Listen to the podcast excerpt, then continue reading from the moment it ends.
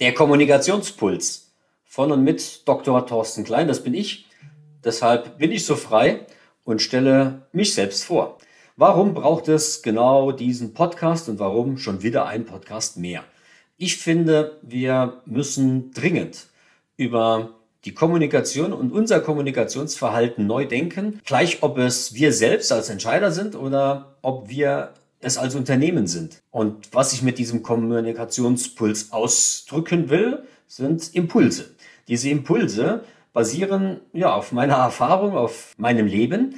Und dieses Leben besteht aus mehreren Teilen. Also ich habe auch eine Vergangenheit. Diese Vergangenheit beginnt beim Sportjournalismus. Dort liegen meine Wurzeln. Ich habe auch heute immer noch den Vorsitz beim Verband der Sportjournalisten im Saarland. Ich habe eine Zeit als Regierungssprecher im Kabinett der Ministerpräsidentin Annegret Kramp-Karrenbauer damals im Saarland. Ich habe promoviert in der Medien- und Kommunikationswissenschaft an der Uni Flensburg, habe mich dort auseinandergesetzt, wie Algorithmen die Demokratie gefährden und bin dann in die Selbstständigkeit gewechselt und begleite seither diverse Unternehmen, Institutionen und Organisationen bei allen Fragen rund um die Kommunikation. Es hat sich so seit der Pandemie ein Stück weit eingespielt, dass es, ja, sagen wir, drei größere Themen gibt. Das eine Thema ist die interne Kommunikation. Wie reden wir im Unternehmen miteinander?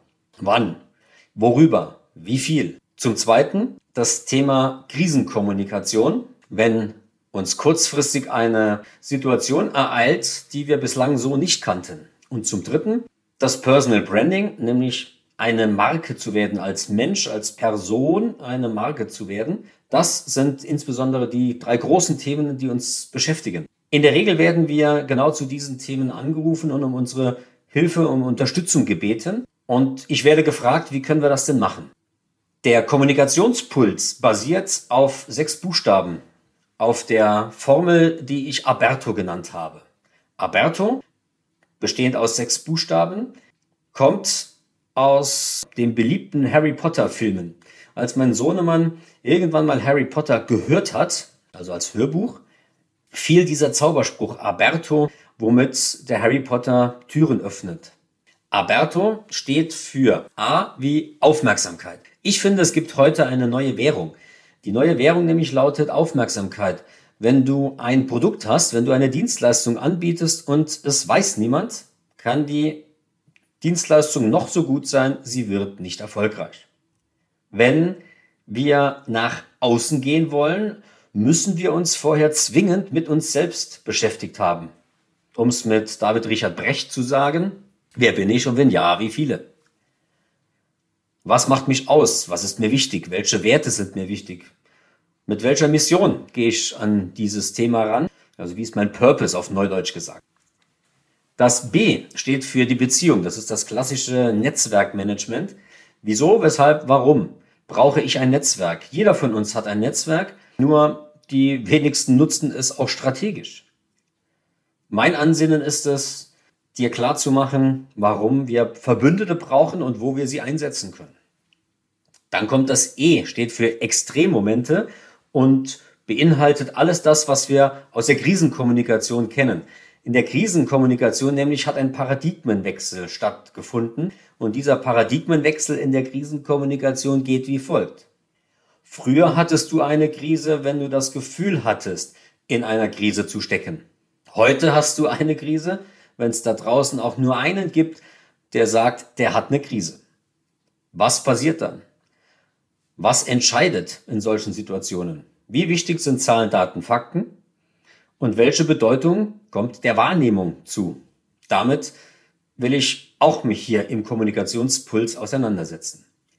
Das R in Aberto steht für Resonanz und da verfolge ich einen soziologischen Ansatz, der da lautet, Hartmut Rosa. Hartmut Rosa als einer der bedeutenden äh, deutschen Soziologen hat diesen Ansatz äh, entwickelt. Resonanz ist wie ein vibrierender Draht. Solange dieser Draht zwischen uns vibriert, funktioniert die Kommunikation. Sobald dieser Draht aufhört zu vibrieren, haben wir ein Problem. Das T in Aberto steht für die Transparenz. Eine Forderung, die wir ja alle erheben. Es soll transparent sein. Ich will wissen, warum, wieso, weshalb etwas passiert. Ich will wissen, warum mein Arbeitgeber sich wie verhält. Aber was genau steckt denn hinter Transparenz? Ein chinesischer Philosoph hat mal gesagt, transparent ist nur das Tote. Ich finde, der hat recht. Denn die totale Transparenz, die gibt es nicht. Stattdessen müssen wir uns darüber Gedanken machen, wie wir denn unsere Mitarbeiter, unsere Mitmenschen einbinden, also der partizipative Ansatz, wie wir den partizipativen Ansatz verfolgen, um jemandem das Gefühl zu geben, dabei zu sein. Bleibt noch das O für den Olymp, für den Kommunikationsolymp und das O steht für den ja, für die souveräne Teilhabe an der Mediengesellschaft. Und dahinter verbirgt sich, wie gehe ich mit Journalisten um? Wie gehe ich mit Social Media um? Wenn ich Unternehmer bin, wenn ich Entscheider bin, was muss ich über die gesellschaftspolitischen Themen wissen, die der Staat nicht mehr zu regeln imstande ist? Das alles soll in diesem ganzheitlichen Ansatz dazu führen, dass du souveräner an der Mediengesellschaft teilhaben kannst. Deshalb braucht es den Kommunikationspuls, am Puls der Zeit aller kommunikativer Themen zu sein. Das ist mein Anspruch. Deshalb gibt es auch diesen Podcast. Und ich freue mich sehr, dass du es bis hierhin ausgehalten hast, denn dann kann ich dir auch mitgeben, diesen Kommunikationspuls, den wirst du jetzt in regelmäßigen Abständen bekommen.